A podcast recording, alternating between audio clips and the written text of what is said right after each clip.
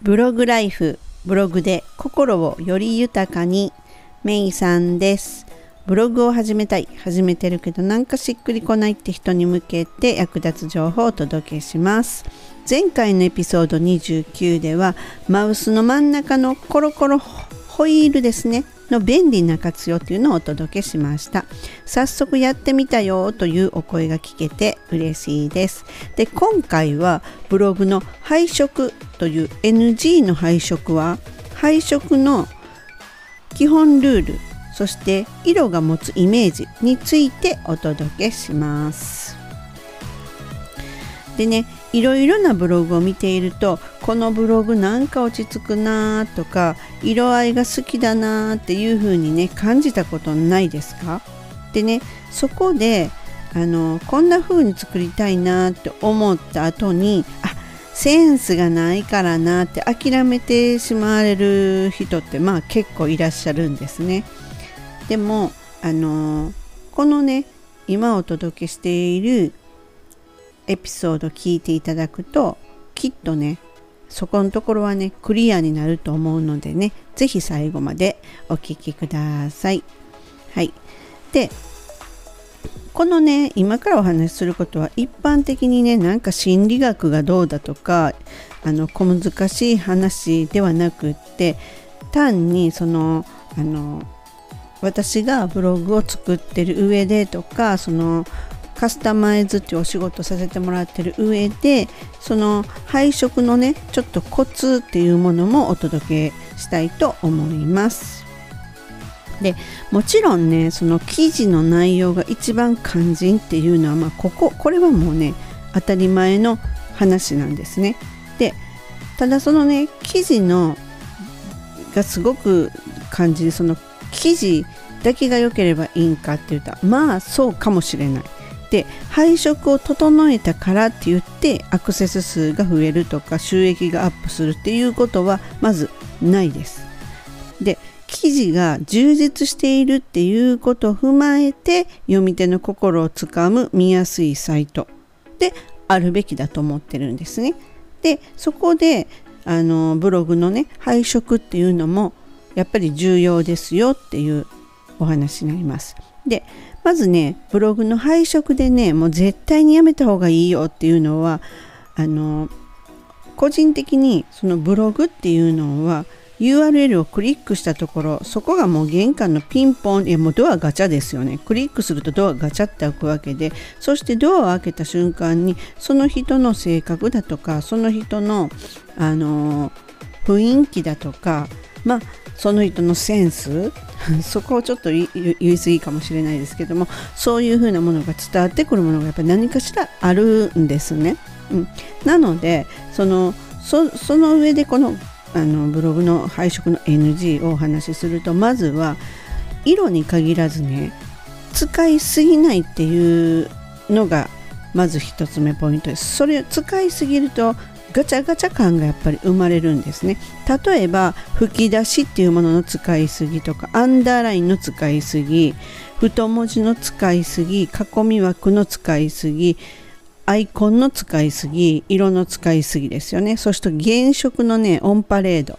それとかね配色背景がもうね黒色っていうもんですね。これらっていうのは本当にもうね NG だと思ってもらっていいと思うんですよ。まずねあの配色として背景が黒のもんっていうのはすっごく目が疲れるんですよね。なので大事なことが書いてあっても本当に読み切るっていうところまでで私はほぼ離脱します。もうすっごい読みにくいっていう風になるんですよね。それではねちょっと元も子もないんですよね。はい。なのでねあの今の NG のところをっていうのを使いすぎてやっぱりガチャガチャ感が出るいうことは居心地が悪くなるんですよ。訪問者の方はね。ちょっと長いは無理だなっていうんですね。じゃあその全く逆になるとその色がなんか落ち着くなとかこのサイト素敵だなって思ったらこう何て言うんかな。すごく居心地がいいしなんかこう研究じゃないけどなんかこうちょっといろいろやっぱり興味のある人はいろんなところを見ると思うんですよ。あこういう機能してるんかとかあこういう風に作られてるんかとかいう感じですよね。そうするとやっぱり自然とそのブログ内のね回遊っていうこうぐるぐる回ってくれるっていうものがあの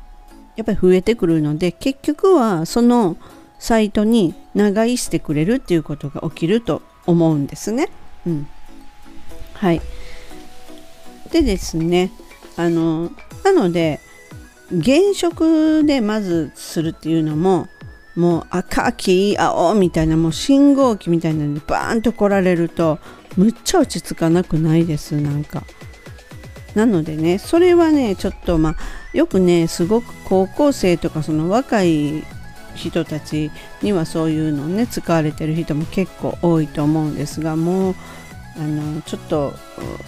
うん、まあ私らの年齢になってくるとちょっとね落ち着かないっていうかね、うん、そういうようなものあります。はい、その次にねブログの配色のにはちょっと基本ルールがあるなっていうのを思っていてあの例えばねこの私のサイトっていうのあるんですけれどもまず入ってもらうと分かるんですがあのねメインカラーというか、まあ、一番にね目に飛び込んでくるカラーはというと私茶色なんですね。でえなんで茶色なのっていうのはや単に私茶色が、まあ、好きなわけなんですよ。でその好きって言っても何でもかんでも茶色かって言ったらそうではなくてやっぱりその自分自身がうんとサイトをね育ててるわけじゃないですかその育ててる中で自分がすごく落ち着くなっていう色がこれっていう感じなんですね。うん、でそのちょっと前まではそのあの結構そのヘッダーの画像とかその下の画像とかそういうものがなんかこうブログがだんだんだんだん育ってくるとなんかちょっとね落ち着かへんなっていうのを感じてきてそれもあの全てそのちょっとね茶色のようにして画像を整えていったりとかねいう風なねちょっと画像との兼ね合いもあるとは思うんですけれどもそういう風にこうメインカラーっていうのをまず一つ決められるっていうのがいいと思います。であのねそれとえっ、ー、とそうねメインカラーを軸にしてその濃淡濃い方薄い方。例えばですよ私ならば今すごいちょっと濃いめの茶色使ってるんですね。じゃあ濃いめの茶色っていうのが存在している中で濃いめの何かっていうのを持ってくると喧嘩になるっていう感じなんですね。なので濃いめは1色でいいと思っててで濃いめに1色に対してそしたらもう薄めのなので私のブログの場合は濃い茶色とベージュとそして白っていうののなってるんですね。この記事の背景の色は白。でもブログ自体の背景はベージュ。そしてそのえっ、ー、とメニューのバーだとかそういうところとかは茶色っていう風になってるんですね。うん、でここでねちょっとねピンと来られた方いると思うんですけれどもブログのね基本配色っていうのはねズバリね3色だと思ってるんですよ。3色。なのでほぼほぼ背景は白で OK と思ってるんですね。その記事の背景ね。で私がなぜにそのサイトの背景はベージュにしたかというと記事の白とは、えーとブログ全体の白だとその記事の部分なのか右のサイドバーの部分なのかというちょっと分かりづらいなと思ったんですね全てがつながってるようでなのでちょっとそこはあの真っ白ではなくってはい、サイトの背景はベージュを持ってきたわけですね。うん、っていうようになるんですね。でメインカラーをこのねメインカラーを軸にして濃淡っていうのを選ぶと統一感っていうのが生まれてそれであの全体的にねすっきりとまとまった感じっていうのがなります。で例えばそのえっ、ー、とね先日私がちょっとカスタマイズさせていただいた方は、えっ、ー、と、黒と白だったんですね。黒と白でのサイトだったんですね。でやっぱりそういう人ってその結構その男性の方だったんですけれどもあの私黒と白ももうあの好きなんですけれどもでその時にそしたらこの黒と白の他にって言ったらやっぱりほら黒と白っていうのを考えた時の間ってグレーじゃないですか。なので私はそのヘッダーの画像を作った時には黒と白とそれとシルバーを入れたんですね。グレーじゃなくって。ちょっと光も入れたんですね。そうすることによってねやっぱりちょっとね高級感が出るんですね。そういうようなんとかその中間その3色で考えるっていうのはすごくいいと思うんですよ。あだから先ほどの私のサイトだったら濃い茶色とベージュって言ったけれども濃い茶色と背景が白って言ったらこれを混ぜていったら比率はどうであれこうベージュになっていくじゃないですか。そしたらこの 3, 3色っていうのはやっぱつながりがあるわけなんですね。なんかそんな風にあの私どうも考えていると思われます。自分がです。はい。でね次にねその色にはね持つイメージがありますよとそのインターネット上で使う際とか例えば会社のロゴとかそういうのとかでもですね。でただそのその色の持つイメージっていうのは一概にブログ全体の3色に入れるべき色かって言ったらちょっと私は違うと思ってて例えばそのロゴに使うならばちょっと意味合いはそこのね色が持つイメージっていうのはあると思ってるんですね。なのでそのロゴに使うとか例えば申し込みのボタンとかよくあるじゃないですか。この申し込みはこちらとか言ってこうバーになっててボタンになってクリックするあのやつの色とかねそういうもんだとその購買意欲をこうねかきたてるとかねそういうふうに言われてたりするのでそういうところでは使ったらいいとは思ってるんですね。うん、ででねちょっと一般的に言われてる色のイメージを申し上げますとまず赤は情熱的で強くてそして赤信号とかいうように危険を表すとかっていうのがあるんですね。でジャンルとしたらやっぱりこうその販売するもの何かを販売する時のそのえっ、ー、と申し込みはこちらとか特売はこちらとか特典はこちらとかいう時にこうちょっと人の目をね引く力があると言われてますね。まあそれ正しいですよね。で次に青なんですけれども青っていうのはすごくやっぱり落ち着いたイメージがありますね。で涼しさとか清潔感とかね。で青っていうのは結構ビジネス向けって言われています。はい、そして次黄色っていうのは注意とか警告とかですね。とか思ったらその黄色ってやっぱり元気なイメージがあるのでとか希望とかね。そういうのもあります。でジャンルとしたらよく投資とかに向いてるっていうふうに言われてますね。で次に緑っていうのはまあやっぱりこう森林みたいなイメージを持つんですけれども自然だったり癒しだったりね安全だったりこう何かこうやっぱりこうえっと、芽が出て種をまいて芽が出てで育っていくみたいなイメージがあって成長っていうののイメージありますよねなのでジャンルとしてはやっぱり教育に向いてるっていう感じですねで次にピンクっていうのは華やかで可愛らしい優しいっていうイメージがやっぱありますよねなのでちょっとコスメとかファッションとかそっち系には結構ねピンクっていうのを使われるといいって言われてますねで次にオレンジですねオレンジは温かみがあって明るくって健康でっていうでちょっと私はちょっと想像がそのオレンジ好きなんですけれどもちょっとサイトにした場合にはちょっとイメージつきにくいんですが私は。で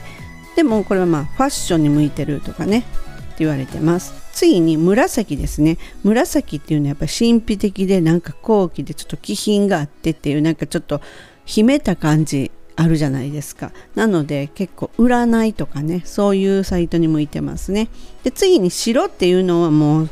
清潔で純白で純粋でとかいうのでブログで言ったらもうもうこれは本当に背景の色ですね。で次に黒っていうのは強いとか高級感とか洗練されてるとかいうね高額商品とかに向いているっていうふうに言われてますね。なのでまあまあ文字の色を黒っていうのが大体なんでね。あとはその先ほど言ったように黒と白っていうサイトで作っていった。それだとこう本当にパシッと決まってましたけれどもね。はい。でねまあそのこの色青一つを取ったとしても濃い青から薄い青まであるじゃないですかなんでこれをもし濃い青私紺も好きなんですけど紺色っていうのを取った時に背景が白そしたらやっぱりその間の色をもう一色持ってきたらパチッと収まるなっていうことがわかると思うんですね。でやっぱり青っていうのはねあのなんていうかやっぱりそうですねなんかビジネス向けでそれがこうだんだんだんだん淡い色になっての青だったとしたらちょっとこう淡い雰囲気になってあのそうですね結構柔らかみは出ますよね。それがどんどんどんどん濃くなって紺色とかになってくるとちょっとこうパシッと何て言うかな締まりが出るというかですよね。うん。そんな感じがしますね。はい、なのでねこの濃淡っていうのをねうまく利用したらまとまりのある色合いのサイトが出来上がります。なので何色がだいいとかどうとかっていうよりもやっぱりまとまりのあるサイトってすごく見やすいなっていうふうに感じますね。うん、でねそうとは言ってもやっぱり難しいじゃないですかその配色っていうのをね考えた時にっていう方たくさんいらっしゃると思うんですよ。なのでねちょっと概要欄の方にねそのね配色のね参考サイトっていうのもね載せておきますのでね是非そちらの方も参考にしてあこの色とこの色が合うんかっていうようなねちゃんとこう組み合わせとかが出てくるのでねそういうのでねちょっとこう試されてみたらいかがでしょうか。はい今回はですねあのもちろんね一番大事なのは記事の質なんですけれども読み手の心をつかむ上ではやっぱりブログの配色っていう 配色っていうのもね重要じゃないかなというお話をお届けしました。ぜひね、ブログを育てる中でね、参考にしてみてください。本日も最後までお聴きくださりありがとうございました。ではまたすぐお会いしましょう。めいさんでした。バイバイ。